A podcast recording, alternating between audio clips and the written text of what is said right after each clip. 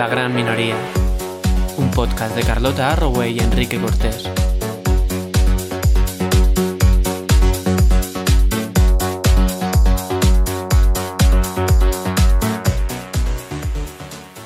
¡Una! ¡Ay! ¡Qué susto! Las campanadas, tía. Me has pillado. Es que ¿Te has inocente pillado- soy. ¿Te has pillado maquillándote? No, hoy he venido, me he puesto como una puerta, como un paje, que se suele decir. Yo te veo muy mona, ¿eh? Me he puesto Harry siempre. Potter. Yo, ¿Cómo veis a Carlos? Yo la veo mona. Hoy me he puesto un poquito de colorete. De highlighter. De- como de dicen highlight. las modernas. Sí, es que me he puesto el carrillón encima, como si fuera a dar las A campanadas. ver, es que estamos casi en Navidad. Estamos, sobre todo, en el penúltimo capítulo de esta temporada.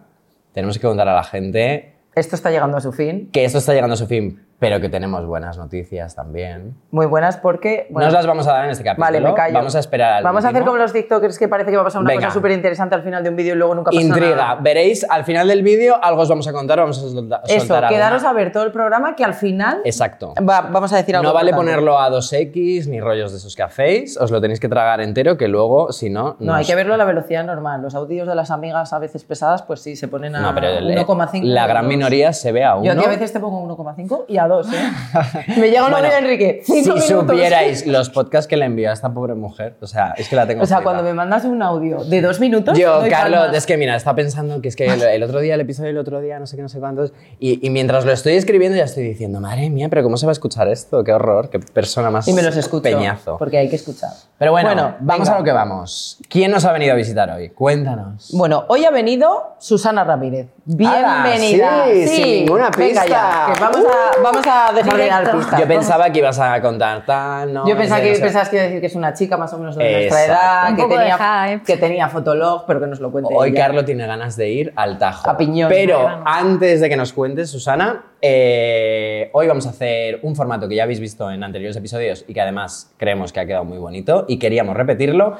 Y es, eh, bueno, pues un plano a cuatro, un menas a quatre, que se diría en francés, eh, con la representante de la ONG, en este caso de la Fundación, que ha venido a visitarnos hoy y que nos hace una ilusión enorme, Cristina Fernández, directora de Fundación Inocente. Muchísimas Bienvenida. gracias. Bueno, encantadísima de estar aquí, soy muy feliz. Os tengo Madre que mía, por favor, si es que sois como lo más... Estamos la- la- muy atareados estos días, Bueno, pero ya estoy me feliz de estar aquí. Estáis en, en- en casi vísperas, ¿no? De la gala. Sí, sí, estamos Eh, a, a ocho días, ¿no? Hoy He es de día 20. decir que es como mítica, te lo decía antes que no estábamos grabando, es de, eh, mítica gala de, de Navidades que, que- que yo siempre recuerdo. Con tus padres, sí, sí. con Viendo la tele, sí. que ya se está perdiendo y me da mucha pena el- el- las galas míticas de, de la tele. Y la Navidad me recuerda a la gala de Inocente Inocente, estos programas Y de... a Ramoncín con Ana Obregón y todos No, y, estos- y- y las- y después de las campanadas los programas musicales, pues para mí es eso también Fundación Inocente. La gala de Inocentes se puede ver en, en la web, ¿eh? Hombre, O sea, claro, claro, claro, o sea, claro. no hay ningún problema con eso. Estáis ya actualizados. actualizados, Claro,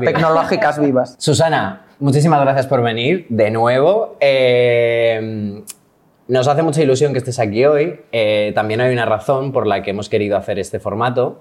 eh, y es porque hoy vamos a hablar de enfermedades raras. Eso es.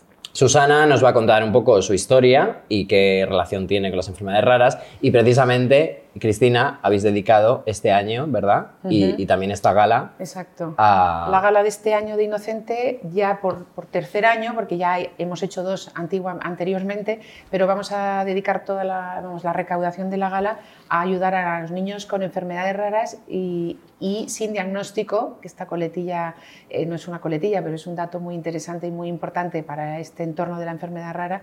Hay mucha gente que su principal problema es que no sabe ni lo que tiene. ¿no? Entonces, bueno, la gala de este año va a ser dedicada a, a esto y, y creemos que, bueno, que puede ser mucha ayuda económicamente por todo lo que esperamos recaudar y sobre todo desde el punto de vista de la concienciación del dar a conocer de mucha gente que no sabe dónde acudir y poder decir ¿no? y saber dónde ir, etcétera. ¿no? El tema del diagnóstico es que Eh, lo tenemos es para el key de la es cuestión. el kit de la cuestión. Sí, es Efectivamente, kit, por lo que tú dices, total. el desconocimiento, el no saber qué te pasa, que, bueno, ahora nos contarás tú tu historia, Sí, sí, que de sí. hecho empieza un poco por ahí, que tú Sí. Cuéntanos, bueno, empieza tú contando. Bueno, yo tuve un poco de suerte porque dentro de lo que cabe me diagnosticaron rápido, a los seis meses, porque una enfermedad rara tarda en diagnosticarse una media de cuatro años, que Qué es como heavy, ¿eh? cuatro años encontrándote mal y diciéndote no tienes nada. Y a todo esto yo iba al médico, me hacía analíticas y estaba todo perfecto, pero yo me encontraba cada vez peor, peor.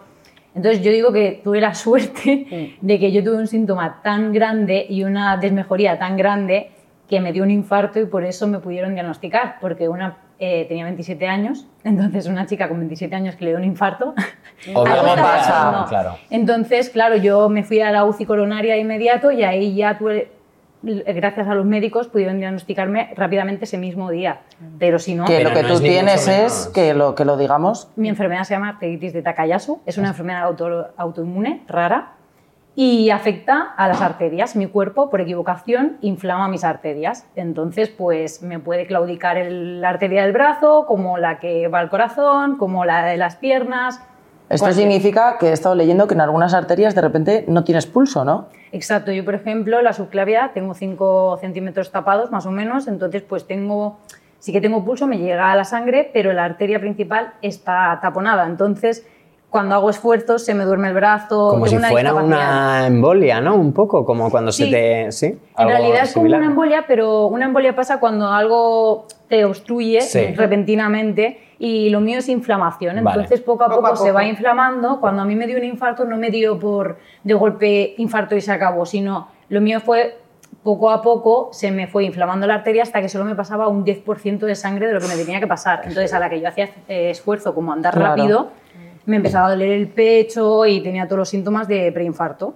Pero Claro, ha sido como poco a poco, bueno, en seis meses, fui, empecé con dolor de espalda. Que Eso te iba a contar, ¿cómo empezó? O sea, los curioso. primeros así síntomas que empezaste a notar, porque esto que fue 2017, creo, ¿no? Sí. Si no me equivoco. En 2017 yo estaba en Fuerteventura viviendo eh, una etapa maravillosa, 27 Ya, años en. Fuerteventura, todo maravilla, y me empezó a doler la espalda, pero yo pensaba, a ver, estoy durmiendo en una cama pequeña, mal, tal, no estoy en mi casa, pues me duele la espalda, ¿vale?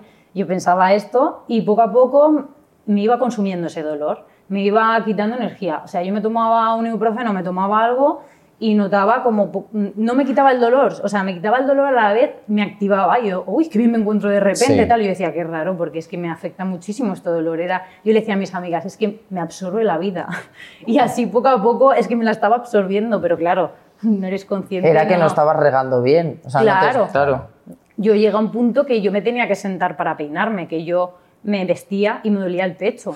Y estaba todo el día durmiendo, y mi madre En se pensaba que tenía agotada, ¿no? depresión. Ay, madre Y mía. madre esas me- primeras visitas a los médicos que haces, qué frustrante es cuando no sabes lo que te pasa, ¿eh? Es horrible. ¿Y qué te decían? Porque No, yo, claro. o sea, te he visto en algún vídeo que alguna vez te fuiste de urgencias. Sí, yo es que mira, mm, casualmente, pues yo cuando llegué de Fuerteventura tenía este dolor de espalda, pero yo no pensaba que era nada. Y justo empecé a hacerme analíticas porque a mí me gusta hacerme una al año, tal, me gusta ver que estoy bien, menos mal. Claro. Y- Chica previsora vale por dos, eso es así. Y me dijeron, ostras, tienes una anemia que no sé cómo no estás mareada. Y yo pensé, pues estoy, estaba súper bien, ¿sabes? Digo, pues no sé. Yo en ese momento aún me encontraba bien, solo tenía el dolor de espalda. Y poco a poco fui haciendo así y yo pensé, a ver si es que ahora me ha dicho que tengo anemia y estoy lo yo. Y, y Somatizando. estoy somatizando, que, que me encuentro fatal y estoy bien, ¿sabes? Y poco a poco, nada, pues ya cada vez dormía más, yo me sentí fatal porque estamos en la era de la producti- productividad y piensas, soy una vaga, estoy todo el día durmiendo y quiero dormir otra vez, o sea, quiero estar todo el día durmiendo y no puedo parar, no puedo parar. Y me esforzaba, incluso me fui a dos viajes encontrándome fatal por forzarme. Con tal de decir, sí. tengo que vivir, tengo que Claro, hacer porque cosas. dices de tengo que- viajes, te activas. Claro. Y digo, pues me voy de viaje y lo pasé fatal, pero... Es que pero cuando no sabes qué pensaba- te pasa, incluso puedes llegar a autodiagnosticarte, porque mucha gente me pone, a- son nervios. Eh, Sí. te encuentras mal, Estrés, tienes ansiedad. depresión, estrés. Te Entonces, claro, eso fíjate qué curioso que tú te estabas forzando a hacer algo pensando que igual no, no- bueno, que era un dolor Claro. que estaba ahí, pero que no tenía Claro. por qué ser nada grave. Claro, que, claro. Yo hasta que un día eh, me empezó el dolor de pecho. Desde que me empezó el dolor de pecho hasta que me dio el infarto solo pasaron seis días. O sea, fue súper... Yo me acuerdo de, salir con una amiga a cenar y estábamos yendo al coche andando y le dije, guau, para porque me duele el pecho. Y yo llegué a mi casa y yo soy una persona que busca en Google, pero no soy hipocondríaca. Entonces me informo súper bien y yo vi angina de pecho. Yo lo, y dije, todos los síntomas. ¿Piensas en eso? O a lo mejor un ataque de ansiedad que también hay- muchas veces a la gente le da. No, ¿sabes? porque no me pasaba en cualquier momento, me pasaba solo cuando yo hacía un esfuerzo, cuando Ah, yo claro. caminaba rápido. Bueno, y tú no ya venías estoy en la rumiando, cama y- claro. no. Ya. Claro. Y además es muy diferente porque mm, en el infarto en la mujer dicen que se... Bueno, a mí se me dormían los dos brazos, lo el primer síntoma era dolor de pecho y se me dormían los dos brazos por aquí. me daba como un hormigueo. Y, y notaba como que me estrangulaba, es que eran unos síntomas que yo decía... De libro. Angina, eh, 100%. Es Wow. que me fui a urgencias al final porque me llevé un susto en casa que me tuve que sentar en unas escaleras en plan, Buah, me quedo aquí, porque ahí ya dije, estoy fatal, me está pasando algo. Fui a urgencias y me acuerdo estar en la sala sentada y ver un, un cartel que ponía el infarto en la dona, que es el infarto en la mujer con los síntomas, para que se pueda diagnosticar Sí. mejor. Era como informativo allí en Cataluña. Y estaba mirándolo y estaba viendo los síntomas y digo, todos. Todo, vale, lo Todos. tengo. Pues, Sí, soy. pues yo entré y me mandaron para mi casa diciendo que bueno, pues sería ansiedad y que si era algo del corazón tenía que ir al cardiólogo, bueno, tenía que ir al médico de cabecera, luego al cardiólogo, luego Sí, hacerme pruebas y yo toda la- pensando, y yo le dije a la doctora, pero es que si solo viniendo hasta aquí andando del coche, que lo había dejado en el parking de urgencias y entré a urgencias, ya me duele mucho el pecho. Y ella me dijo, pues haz reposo. Entonces, bueno, yo tenía, yo tenía privado y me fui al privado y en una consulta del privado me mandó a hacerme rápidamente al día siguiente una prueba de esfuerzo. Y ahí ya se Me monté, sí, me monté Claro. un minuto en la bici y me dijeron, te vas a la UCI. A la UCI. Y yo tenía un evento. Madre mía. Ay, Dios mío. Y yo le dije, ¿pero puedo ir al evento esta tarde? Sí, y te dijo, no, cariño, No, a no, ser que sí, Y no. me dijo, no, llévate las zapatillas que no sé Que no cómo vas a te, que hacer". te vas a quedar en Y, Y tú, y vale. es de ese día o de, o de ese episodio del que ya llega alguien, un médico, o sea, ¿cómo es el día que llegan y te dicen, eh, Susana, tienes arteritis de, de Takayasu y tú estarías como, Y tú dices, "What- "Ok, what are you talking-" gracias, porque me estás hablando en, en japonés. Sí, sí. Bueno, mi madre me dijo, apúntamelo en un papel para cuando me pregunte la gente que tienes. Porque la pobre no, no, no sé si aún sabrá de- sab- decirlo, pero... Seguro que ya se lo ha aprendido. ¿no? Hombre. Imagino que sí. Sí. Pero estaba en la UCI y yo me acuerdo que había un médico que la verdad es que no, no sé quién era, pero se lo agradezco porque yo lo veía rumiando, lo veía como con una, una libretita, e iba todo el rato, se acercaba, me miraba así y escribía y se volvía a ir y me preguntaba cosas en plan. Claro. ¿Y qué te ha pasado últimamente? ¿Qué te ha- Y mi hermana fue rápida y dijo, le ha estado doliendo la espalda. Y entonces él dijo, "Mm, inflamación puede ser, porque cuando tienes inflamación aquí se te irradia hacia atrás. Qué bien cuando hay alguien que te acompaña y puede contar los detalles, porque tú en Ya, esos momentos sí, no sí, te no. sale de decir nada. Y para un médico es súper relevante que le digas de repente las Claro. cosas. Claro, yo no caía en, en el dolor de espalda, ¿sabes? Porque yo pensé, en la espalda, pues no sé, no, no, no, No la tiene por qué, siquiera, claro. claro. Y entonces me dijo él, uff, pues te voy a... Me, me- me cogió la tensión en las cuatro extremidades, extremidades porque como es eh, arterial, te cambia la presión arterial. A lo mejor yo en un brazo tengo Según 8 el y aquí del 12. cuerpo, claro. Porque por... por Y el pulso y todo eso, ¿no? claro. También. Entonces, bueno, le llaman la enfermedad sin pulso. Claro, no, no, que lo estaba leyendo, que, me, que me parecía increíble. Ah, vale, vale. Le llaman la enfermedad sin pulso. Entonces, claro, en mi caso, como fue tan grave, me tenían que diagnosticar para saber qué hacer conmigo, porque estaba en riesgo. Pero hay otras personas que les afecta, por ejemplo, los brazos lo que más, y claro, a ti te empieza a fallar el brazo. De hecho, yo, diagnosticada de arteritis de Takayasu, me empezó a fallar el brazo y yo fui a mirármelo pensando que era algo articular o- y me estuvieron mirando y yo le dije, pero tengo esta enfermedad, puede ser que a lo mejor sea arterial y tal. Y me dijo, no, esto es que está flojita de aquí y tal. Y me mandó a rehabilitación. O sea, y ya estaba diagnosticada que era lo primero que hay que mirar es si es de mi enfermedad y no. Me- bueno, Es y que, como decíamos, este es un poco. Yo creo que, que, Cristina, me imagino que ahora que estáis muy, muy envueltas en el tema, Sí. eh, lo sabéis bien desde Fundación Inocente. Es un poco. Hay que contextualizar a la gente. Hablamos de enfermedades raras, pero el grave problema es que la gente se piense que es algo tremendamente minoritario. Y mira, el nombre de este podcast yo creo que viene muy a Muy a- cuento, sí, sí. porque es una enfermedad que en España sufren, corregidme porque son las cifras que manejo, pero bueno, lo sabréis mejor, en torno a 3 millones de personas, dicen, sufren enfermedades raras. Sí, sí, así Eh,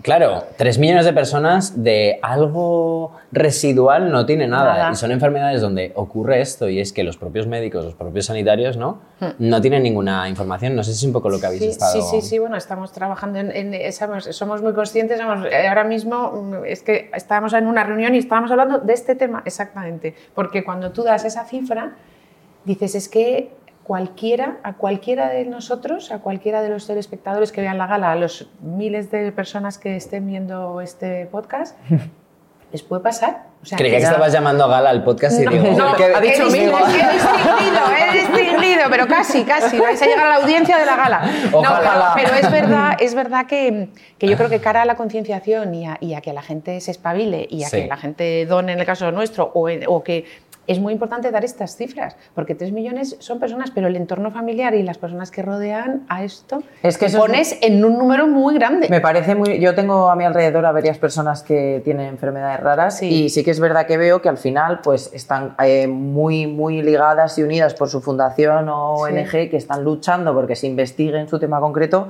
pero creo que es muy relevante la soledad que viven precisamente lo que tú dices, esas familias. Claro. Imagínate, porque aquí se pueden. Se pueden generar como vidas a dos velocidades. El que tiene dinero en función de la enfermedad rara que tengas, que te puedes ayudar de, imagínate si tiene que ver con algo físico, Mm. Sí, de sí. fisioterapeuta. Bueno, mira lo que acaba de decir Susana. Claro, ella, para hacerte- ella yo le he visto en un vídeo que dice haceros una mutua, un seguro privado, por lo que pueda pasar Sí, y tal. Porque y tú te hubieras como- quedado. A mí no me hubiese dado tiempo ahora que, a que me mirasen. A lo mejor la hubieras tardado, en, pues Sí. no sé, un Porque año o lo que por, fuera. por edad, etcétera, y son 3 millones en España, pero ¿cuántos habrá que no están diagnosticados? eh? Claro, También ya. lo digo, parecen También. pocas personas, pero yo, como trabajo en redes sociales, claro, yo pues cuando no estaba enferma, pues ni pensaba que hubiesen tantas autoinmunes, tantas enfermedades raras, ni de coña. Hasta que poco a poco, claro, la gente, como yo he explicado en mi caso, me escribe y me sigue muchísima gente con enfermedades, y hay, y de enfermedades raras. Que No, dices creo que son 7.000, más de 7.000 tipos. Yo he leído esa cifra también, sí. Pero No, bueno, que más 3 de millones de personas, estamos hablando de casi la población de Sevilla, Valencia, Bar- Barcelona juntas, o sea, eh, ojito con ello. Entonces, sí. eh, yo creo que hace también falta mucho la labor de, de todas las asociaciones nicho, como tú dices, Sí. que también hagan confederaciones, que las hacen, existen, hay Existe, muchas. por supuesto. sí, pero existe. que- Es la Federación Española, ¿no? De- Sí, que se entienda como una generalidad y como algo que te puede pasar muy, muy fácilmente. O sea, quiero decir que no es algo... Mira, ha ocurrido, y me parece un ejemplo, cuando ha pasado lo del COVID, Mm. ha sido la única vez que yo haya visto en mi, en mi Mm. vida cómo a nivel mundial se ha empezado a investigar y se ha encontrado una, una vacuna rápido. Ah, sí. Y tanto que Claro. rápido. Por eso luego con digo- algunos peros, porque luego también. Claro, pero, sí, te en quiero la decir que ha realidad sido como la- nunca había la- el único ejemplo que tenemos de todo el mundo a una de las grandes farmacéuticas investigando y tal. Por ejemplo, sí que es verdad que por ejemplo en el cáncer ha habido grandes avances. Cuando Sí. mis amigas empezaron a estudiar medicina, de un melanoma te morías y ahora no. Te quiero decir Mm, que la sí. medicina y la ciencia avanza, pero sí, sí, sí. justo en enfermedades raras creo que se experimenta mucha soledad porque Sí. es como, bueno, sois un grupo minoritario y hay veces que, claro, la Sí, investigación vale sí. pasta. Eso No, es así. y las autoinmunes en sí ya es que se podrían considerar raras porque tampoco se saben ni de qué vienen. O sea, dicen, sí, tu cuerpo, tu sistema autoinmune, pero no saben si es hormonal, si es por el intestino, si es... O sea, Ya. al final... En concreto la tuya, he estado leyendo que no se sabe de dónde puede venir, que pueden ser indicios genéticos, pero a priori no hay ningún estudio que... Sí, que yo, se sepa, Yo he ¿no? leído que en principio genético no tiene por qué. Yo creo que igual el tema de autoinmunes sí que puede estar relacionado mucho con las hormonas, porque creo que el 80% son mujeres que El- padecen sí. De tu Ah, vale, enfermedad. no sabía sí, esto. de entre y- y 20 y en 30 general las años. Ah, encima jóvenes. Jóvenes, en concreto la suya, yo he estado No leyendo que de entre 20 y 30 y como que había, bueno, eh, antes me has dicho que ya por Europa también, pero como que ha- había mucho diagnóstico por Asia Sí, y Latinoamérica. y Latinoamérica. ¿Y cómo han sido un poco los siguientes años, eh, Susana? ¿Cómo ha evolucionado? Uf, pues eh, yo empecé, bueno, es que la gente no lo entiende, pero a mí cuando me diagnosticaron, eh, la semana que estuve ingresada, la semana y media, dos semanas, fueron las más felices del año. Y nadie lo entiende, pero es que yo me encontraba tan mal que cuando me diagnosticaron y me dieron todo el chute de medicación, que encima me, me pusieron muchísima cortisona, y la cortisona... Te ha subido. Sí, es como tomarte ¿Sí? 100.000 cafés, duermes tres horas y estás a tope. Y yo esa sensación, te- te- te- o sea, la entiendo perfectamente. De, no sé, no sé si habéis tenido algún accidente cuando estás ahí en la vorágine, un accidente que tuve yo hace poco que Sí. te lo he contado unas cuantas veces. Y fue tan dramático todo, como el proceso hasta llegar al hospital, que cuando llegué al hospital feliz. fue como, Sí. por lo menos sé que estoy en un En entorno... sí. sí. Hombre, y la angustia de Es que estar yo- yendo a urgencias, no saber qué pasa, ya te dicen, esto es lo que te claro. pasa. Y, Y te tratan, y te tratan, claro, te pueden dar bueno, algo. Encima yo estuve por privada, por suerte, porque me diagnosticaron ellos al final. Mm. Y claro, yo estaba ahí súper bien, me cuidaban un montón, estaban súper preocupadas por mí. Claro. Eh, encima me venía a verme toda mi gente. Claro. Esa semana para mí fue maravillosa. Sí. Entonces yo salí como con mucha fuerza y yo pensé, bueno, ya está, mi medicación tal, ¿qué pasa? Que como hay poco estudio, Claro. lo que me dan a mí en realidad no es ni para mi enfermedad, porque mi enfermedad es rara. En realidad lo que me prueban a mí es para la artritis re- reumatoide, que es otra autoinmune de las articulaciones. Que porque tiene dicen que es- similitudes, sí, ¿no? tiene similitudes. Y vamos probando. Dolquine no será, ¿no? No, Que hay una- Me voy a permitir hacer un inciso, si me lo permitís, y una defensa de la sanidad pública, que es quien más invierte en investigación. Ojo, para que no se malentienda lo que estamos diciendo. No, no, no, no. por supuesto. Lo no. digo solo porque luego ya sabes que De llega hecho, el hate en las redes. claro, No, pero hecho- sí que es verdad que. Pero todo es hemos- poco. En, esta, en este caso, todo es Por poco. supuesto, Ahí y la es el mensaje. que es donde está el kit de la No, yo tengo que decir, gracias a la sanidad pública, yo tengo un tratamiento biológico que vale mil y pico euros al mes, cosa que lo tengo ¿Estás con el. Belviche? Sí, mi doctor es Madre de mía, Belviche. qué Hospital. control, Y tengo colega. mucho- muchas amigas que han trabajado en el Belviche y Es a muy ver, top. gran Eh, hospital mi en Bar- doctor, de hecho, es un reumatólogo que es, sabe mucho de vasculitis, que mi enfermedad es una vasculitis. Y, y la verdad es que estoy encantada con él, el que me operó del corazón, porque finalmente, pues ¿Lo después de un año y medio, eh, me pusieron un stent, que es como un muellecito que te abre la arteria. Así te intentan como arreglar ¿no? mi enfermedad, porque si tu arteria se cierra, pues te la Pues, intentan por lo abrir menos, por dentro. claro. Eh, Yo no paraba de inflamar, de inflamar, me estaban cambiando medicaciones, no me hacían nada y al final me tuvieron que poner una, la vena de la pierna en- haciendo un puente en el corazón, un bypass, y de momento estoy bien. Y ahí ya se fueron todas las preocupaciones porque estuve un año y medio con riesgo de infarto Claro. y bastante es- grave muchas veces. Entonces, bueno, una vez operada ya, pues al menos la O sea, ahora mismo, ¿cómo de- te encuentras? ¿Cómo es tu día a día? ¿Notas al...? O sea, antes has dicho, por ejemplo, haces un esfuerzo físico y tú te notas como... No, en ahora no. Ahora ya llevo, o sea... ¿Hace cuánto te has de- operado? En el 2018 fue, al año. O sea, al año, wow. Al año y medio me operé de estar diagnosticada. Sí. Y a partir de ahí, eh, a ver, seguí malísima porque no encontraba mi medicación. De hecho, yo al final estoy con un tipo de medicación biológica que todavía es, o sea, que está muy Está como probada. testándose, ¿no? Sí, yo soy, no sé si habrá más gente, supongo que alguien lo habrá pro- probado con mi enfermedad con Takayasu, pero en principio es Una medicación biológica, disculpa mi desconocimiento, es como las que eh, se hacen para la gente que tiene enfermedad de Crohn. Sí, claro, Vale. el Crohn es un autoinmune. Vale, Solo que eh, yo Vale. inflamo arterias, el Crohn inflama vale, y, es, y son como que te tienes que pinchar en la tripa y co- o con Depende, pastillas. depende. Ah, Hay algunas que te las inyectan por vena en Sí. el propio centro. Yo las mías son pastillas, pero bueno, me puse un montón mm, por vena.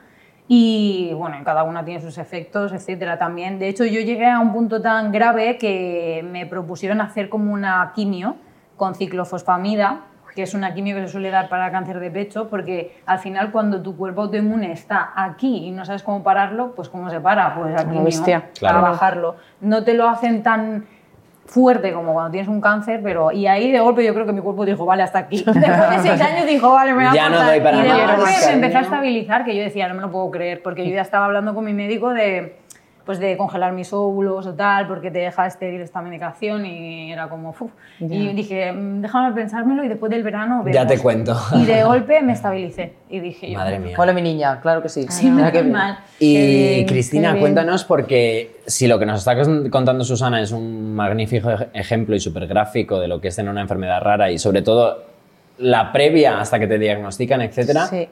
tenerla además teniendo 5, 6, 7, 8 añitos, que es en lo que estáis ahora mismo, eh, viendo en casos con, con la infancia, con los niños, debe ser... mm, Pues mira, yo os puedo poner, contar una cosa muy concreta y es que acabamos de estar viendo los vídeos de- antes de venir aquí. sí. Los vídeos que van a salir en la, en la gala y, y los habíamos visto todos, menos nuestro gran jefe. Y, bueno, y ha sido duro porque, pues que- porque son, son cosas muy duras, pero por otro lado, una cosa que nosotros en Inocente llevamos muchos años haciendo y creo que es el quid, ¿no? de que si algo, algo, algo bien habremos hecho después de tanto tiempo, ¿no? pero queremos conmover a las personas, que la gente se conmueva, tocar la fibra, pero, pero que no hagas zapping, ¿no? Porque si te vas a otra cadena estás perdido. Entonces, las- las- los casos hay, hay muchísimos casos. O sea, uno de los, por ejemplo, de los casos más duros es efectivamente el sin diagnóstico. ¿eh? Una chica tenemos de 14 años que se va a ver eh, y, y que lleva, que no saben lo aún no saben lo que tiene, ¿no? Y una cosa muy seria y muy, y muy limitante, ¿no? Eh, otro, por ejemplo, de las situaciones que se, que se agravan es eh, niños que están en sitios, en zonas rurales, en pueblos pequeños, que tienen una enfermedad rara con diagnóstico. Otra Pero donde no hay dificultad añadida añadida. muy grande, Claro. porque además el tema de tratamiento de ambulatorio, médico de referencia, hospital, asociación, que gracias a Dios hay muchas entidades que están dentro de esta gran federación que se llama, que es FEDER, ¿no? Sí. Y, y que, y que hay en, en- en sitios no tan pequeños, pues eso, a lo mejor no están en el pueblo, ¿vale? Pero están en la capital, ¿no? De provincia. Pero ahí van los chicos, los niños o las niñas, pueden ir a, a algún tipo de terapia, pero luego muchos, el hospital de referencia muchas veces es, en- es aquí, es en Madrid. Claro, se tienen que venir hasta aquí. Es una, o sea, las personas, las familias, cuando un niño se le diagnostica una enfermedad rara, empiezan una odisea eh, que les cambia la vida.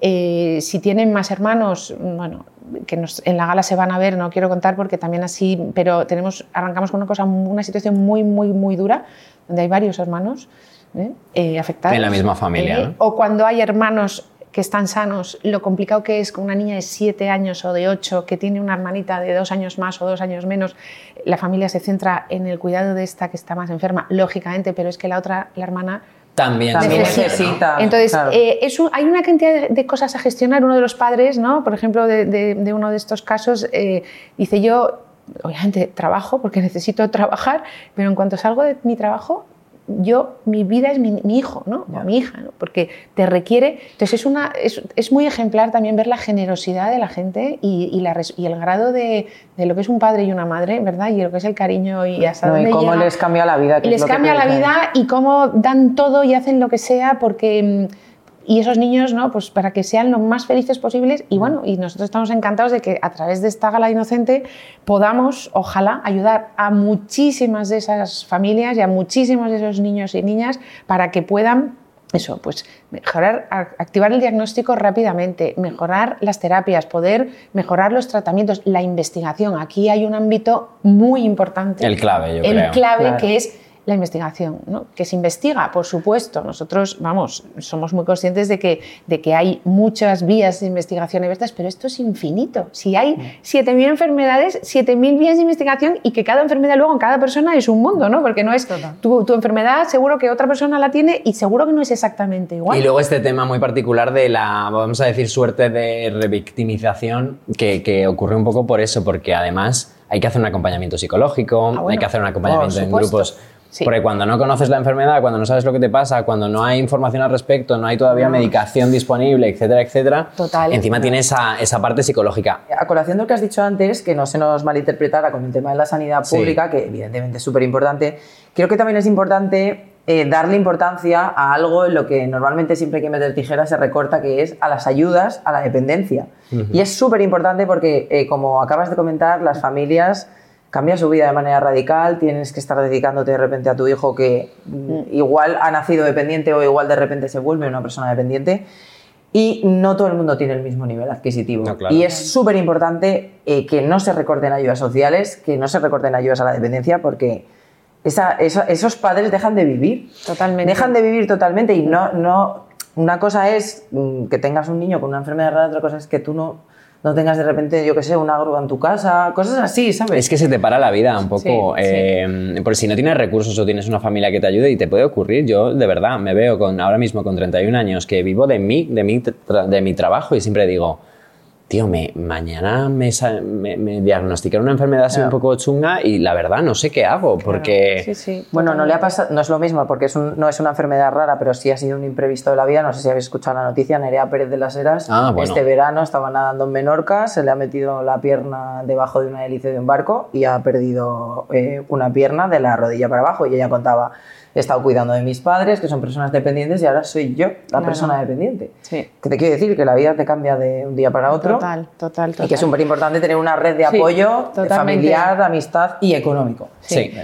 Sí, no, yo por eso siempre, siempre pienso, yo llevo, desde que empezamos, llevo 28 años en la, la- en la Fundación Inocente y creo que un poquito de experiencia acumulada llevo y cuando cada año nosotros peleamos para hacer la gala, tenemos que, bueno, todo tiene, esto es muy complicado, todo en la vida es complicado, pero bueno, hacer la gala de Inocente también es Hombre, muy complicado, ¿no? una currada pero máxima. siempre, siempre decimos lo mismo, yo digo, es que esta gala no puede no hacerse, porque lo que viene después es tan importante, hay tanta gente esperando por, por, por nosotros, que es que dices, es que todo es poco, ¿no? Nosotros ayudamos y llegamos, intentamos paliar, que por eso me parece importante con lo que has dicho, precisamente a todo aquello que no cubre la seguridad social. O sea, en España estamos, tenemos una, una seguridad social, o sea, tenemos una sanidad maravillosa y, eh, y hay muchísimas cosas que en otros países no se Ni cubren, pero ni las huelen, y en España sí, pero hay muchas cosas donde no llega ni puede llegar. ¿vale? Nosotros hemos llegado a financiar eh, cheques de comida para padres con niños de- enfermos de cáncer ingresados en un hospital, viviendo en un piso de alguna de las asociaciones o en una fundación de la casa Ronald McDonald's o de donde sea, que están ahí, no pagan un alquiler tal, pero tienen que comer. Y padres que han tenido que dejar de trabajar, porque cuando el tema se alarga... Es que ese es el tema que te digo, la- Claro, ahí claro, voy. es que sí, hay sí, muchas sí, sí, sí, realidades. totalmente, sí. Y Susana, yo te quería preguntar, eh, me parece muy guay lo que has hecho y lo que he visto hacer a muchas personas, que además algunas las hemos traído al podcast o las conocemos personalmente, y es darle un poquito la vuelta a la historia y decir, eh, pues voy a intentar divulgar, eh, voy a intentar utilizar mis redes sociales, voy a intentar ayudar a otras personas, contactar con otras personas a través de redes o a través del libro que has escrito también, con el que creo que habrás ayudado a muchísima gente. ¿Esto cómo fue? ¿Fue una decisión así, no sé, consciente o más como que sobrevenida, digamos? Bueno, es que yo soy un poco así, tampoco soy hipocondriaca como he comentado antes, entonces mm, para mí cuando me diagnosticaron fue una tranquilidad de saber de, bueno, pues ahora ya me darán mi tratamiento tal, que luego me ha costado estabilizarme, pero siempre he sentido que no estaba en peligro. En algún Ya. momento sí que me llevó algún sustito, pero luego he estado tranquila y mientras haya podido hacer vida normal, tengo un 33% de discapacidad que espero que no aumente, pero puedo hacer más o menos vida normal. Entonces, eh, yo mm, no me gusta nada el drama, no me gusta dramatizar y sí que obviamente enseño lo malo tal, pero no lo enseño en plan mal, sino motivando. Y siempre, una, eh, yo digo una cosa, eh, la gente me dice, ostras, eh, no te sientes mal porque tienes una enfermedad y te compadeces en plan, ¿por qué a mí? ¿Por qué? Digo, es que gracias al siglo en el que vivimos y con los avances que hay, yo estoy viva. Porque si hubiese sido en otra época ya, pero no mucho más atrás, o sea, Sí, eh, yo no sé cómo estaría de hace 20 años o un poco más, o sea, igual. Y aparte que vamos viéndote en tus redes, tú haces de todo menos compadecerte. Eh, yo creo que divulgas de una manera totalmente Lo estábamos hablando hiperpositiva. antes, antes de empezar a grabar de toda la gente que llora en internet y tal. Y entonces justo me decía ella, no, no llora yo, no, qué vergüenza. No, de hecho, Pero- una vez me dijeron, porque claro, yo compartía igual que compartía mi vida. En ese momento, cuando yo empecé a estar ingresada, que si no sé qué, no sé cuántos, yo sigo compartiendo. Sí. Claro, tú empezaste en UCI redes antes, ¿no? en donde sea. Eh, a mí me daban permiso en la UCI para utilizar el móvil. Me decían, tú haz lo que quieras, tal, no sé qué. Yo, vale. Diviértete. Claro, estaba todo el día ahí aburrida, sin tele ni nada. Entonces, pues yo he hecho, me he hecho vídeos, tal, no sé qué, pero nunca he, querido, en plan, estoy aquí fatal, socorro. No, Mm. no, al revés, pues mira, estoy aquí, me está pasando esto, pues es una realidad mía, pero no es ni para dar pena ni para dar visibilidad, simplemente. Claro, muy bien. Pero sí que es verdad que hay gente que me ha dicho, ay, te grabas para ganar seguidores. Es como, ¿en serio? Pero tú tío? ya estabas, como te preguntaba antes, en redes de que te pasara Sí, sí, esto, yo claro. Y tenía- esto es otra cosa que ¿Te te ha a esto antes? Yo me Claro. dedicaba a eso. Y antes, aunque no te pero- dedicaras No, que antes, también, yo estas claro. críticas que hay Sí. de utilizas tu vida personal. Bueno, a ver, cariño, aquí cada uno claro. cuenta su, su Claro. vaina Hay y su gente que historia. llora, Sí, hay he vivido. gente- No, Claro, pero, pero- que también, que bien que tú seas fuerte en ese sentido, sabes que no te autocompadezcas y tal, pero que a lo mejor hay gente que no está tan fuerte, que le ocurre esto y es un batacazo en su vida, tres pares de narices. Claro, y hay que respetarlo, que Claro, la salud mental depende de cómo te coja, que te coja en un momento flojo de tu vida Yo y te vienes muy abajo Sí. y te asustas. Hay una cosa que siempre digo, porque hay mucha gente que me escribe y me dice, pero que le pasa a lo mejor algo y me escribe rollo, eres mi inspiración porque eres- eres súper valiente, porque mira qué te ha pasado. Y yo le digo, no soy súper valiente, esto he sabido llevarlo por como soy yo, porque pues no soy hipocondríaca, no tal, no me dan miedo los médicos, al revés, me, me gusta que me, me- me hagan mis analíticas, mis cosas. Sí. Soy así de rara, yo qué sé. Em, pero, sin embargo, yo tengo fobia al vómito. O sea, yo ahora mismo me Ah, he la leído, barriga. es verdad. Yo ahora mismo me duele la barriga y vamos, si me veis aquí que me da un, me, me desmayo, ¿sabes? Entonces, pues soy valiente pues para según qué. Para- Igual tú Claro. te cagas en esto, pero en otra cosa a lo Qué mejor... importante que la gente no tenga miedo de ir al médico a hacerse revisiones y esas cosas que a veces escucho, sobre todo algunas mujeres, llevo no sé cuántos años sin hacerme una mamografía que me Sí. pongo hasta nerviosa. Bueno, mi madre. Porque me da Mi madre miedo. que no pisa un médico, que me pues vuelve no loco. puede Pues ser mal hecho. No, lo Fatal. típico es que me da miedo que me saquen algo, mejor que te lo saquen a tiempo y puedan curarlo o lo que Exacto. sea. Claro. sea suele pasar que creo que la gente más hipocondríaca eh, es la que se autodiagnostica en su casa pero no va al médico. Entonces es como yo tengo tal que he leído en internet. Total. Uy, a ver, Sí. no leas tanto en internet. Total. Y vete a un especialista. Y si usted está enferma, que les tienda una receta que decía. el ¿Me dejáis que diga una cosa a raíz de lo que Te dejamos lo que tú quieras. Que no, que yo siempre me gusta contar que mm, eh, precisamente por esto de no dar pena, de tal, Eh, claro, nosotros llevamos 28 años haciendo, haciendo la gala y, y contando muchas cosas tremendas, ¿no? muy duras, todas vinculadas con la infancia, y, mm, pero siempre decimos, nuestro lema es ayudar con una sonrisa. O sea, nosotros queremos que la gente cuando está viendo la gala, a lo mejor hay una lagrimita en un momento dado de un vídeo más duro, ¿vale? Pero esa mezcla explosiva que yo siempre explico que hacemos, que es que estás viendo una broma, te estás riendo, es que somos- esto es muy audaz, no es por nada. Me lo- pero Siempre habéis hecho una combinación Hemos hecho una combinación que yo, yo cuando lo veo desde sí. fuera digo, pero esto sigue, funciona, Sí. pero de verdad que esto funciona y funciona, ¿no? Me lo has quitado de la boca, Cristina, porque es que precisamente yo, que además trato con muchas ONGs Sí. continuamente y trabajo con ONGs, Sí. Eh, una de las cosas en las que estamos siempre en el tercer sector, me voy a incluir, eh, pendientes es en intentar positivizar y vosotros lo habéis hecho siempre mm, que de puta madre, si me permites la expresión, porque Sí. es utilizar el humor encima de la televisión, Sí. caras públicas, tal, para de una forma entretenida, por eso decía también lo de la divulgación y Sí, las redes, claro. Susana, en tu caso, para de una forma distendida, entretenida, conseguir que precisamente en este caso eh, divulgar en, en- en un tema que la gente no conoce. Sí, la verdad es que, la verdad es que yo, o sea, yo digo, nosotros año tras año decimos, pero realmente funciona. Y si hace años hicimos un vídeo que hicimos un, el rap del paralítico cerebral. Hace mucho, os hablo de hace Arriesgado, 20 ¿eh? años. Arriesgado. 20 años. Lo hizo, no, no lo hicimos nosotros, lo hizo una asociación de, de San Juan, de Alicante. Y, y lo hicieron ellos y nos lo enseñaron y tuvimos unas dudas, pero tremendas, de qué hacemos con esto. Hace 20 años, ¿eh? que no estaba la, La la gente acostumbrada a ver lo que se ve ahora. Y la decisión fue, emitimos. Paula Vázquez, que presentaba entonces la gala, Ay, Paula lloró, mítica, me encantaba. pre- lloró Bueno, me en encanta, directo perdón. porque no había visto el vídeo. Aquello fue brutal. Rompimos una barrera que, Ya. pero, pero dijimos, ¿lo puede hacer inocente? Sí, a lo mejor lo hace otra persona, otro entorno y puede no tiene quedar- sentido ya, Pero pero eran vosotros ellos sí. mismos diciendo, soy paralítico cerebral. Y claro, aquello era como... Rompedor, fuerte. porque era rompedor. Pero llegó. Pero llegaba. Para que veas. Y, y es que efectivamente, ¿no? Tienes que... Bueno, Oye, ¿qué, qué cifra hay que superar en donaciones? Eh, Hombre, porque- yo, mira, el año pasado llegamos, superamos el millón ochocientos mil euros. Madre, yo, yo hay que soñar. Yo, desde Sí. luego, menos de dos millones no me vale. O sea, Claro. tendríamos que se- conseguir llegar a ese mínimo dos millones de euros, ¿te parece? A mí me parece. Y si superamos, y si lo superamos, mejor. Mejor Yo creo que vamos a llegar seguro, pero no quiero que Sí. cerremos este, Sí. este podcast, vamos a decir, este episodio, sin que, Cristina, nos cuentes también en términos globales, así de una forma Sí. un poco resumida, ¿vale? Sí. Grosso modo, todas las labores o, o- o, bueno, trabajáis en infancia, aunque dediquéis este año un poco y esta gala a enfermedades raras, Sí. que cuentes un poco pues otros proyectos en los que estéis inmersas y lo que vais haciendo durante todo el año, que parece que es la gala del 28, no, no, no, es que es todo el año efectivamente. currando. La, la gala es nuestro plato más fuerte, como comprenderéis, pero una de nuestras mm, lemas y metas es que la gente sepa que la Fundación trabaja todo el año. Nosotros hacemos una convocatoria de proyectos cuando acaba la gala, cada año de la causa que sea concretamente, y, y la media de proyectos que apoyamos son 60, 80, 100 proyectos. Eso es un seguimiento que luego hacemos uno a uno, ¿vale? Para que todo eso sea, visitamos físicamente cuando podemos, estamos en toda España, porque obviamente estos proyectos son de toda España.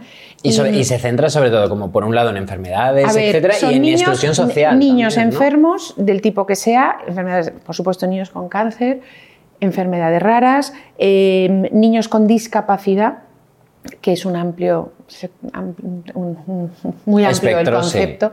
Eh, y luego también eh, niños efectivamente en riesgo de exclusión social y pobreza, porque, porque claro, esto... Que hay Esto lo muchos en este país. Hay muchos en este país sí. que a veces nos da como un poco de miedo o puede dar miedo. A nosotros no nos ha dado nunca miedo. Hemos hecho varias galas. El año del COVID hicimos gala con muchísimas dificultades y volvimos a- y, y- y hicimos la gala el día 28 y fue para precisamente ayudar a esto, ¿no? O sea, porque... Y ta- porque otra es- vez más para visibilizar lo que parece que es que la gente no se entera de lo que ocurre a tres calles de Ah, su Exacto. casa. Por eso a mí a veces nos han preguntado, ¿y la Fundación Inocente no se plantearía ayudar salir de España y hacer cosas en África? o hacer, que- eh, mira, yo cuando eh, nuestro presidente eh, José dice, eh, ojalá la, la Fundación Inocente tenga que desaparecer.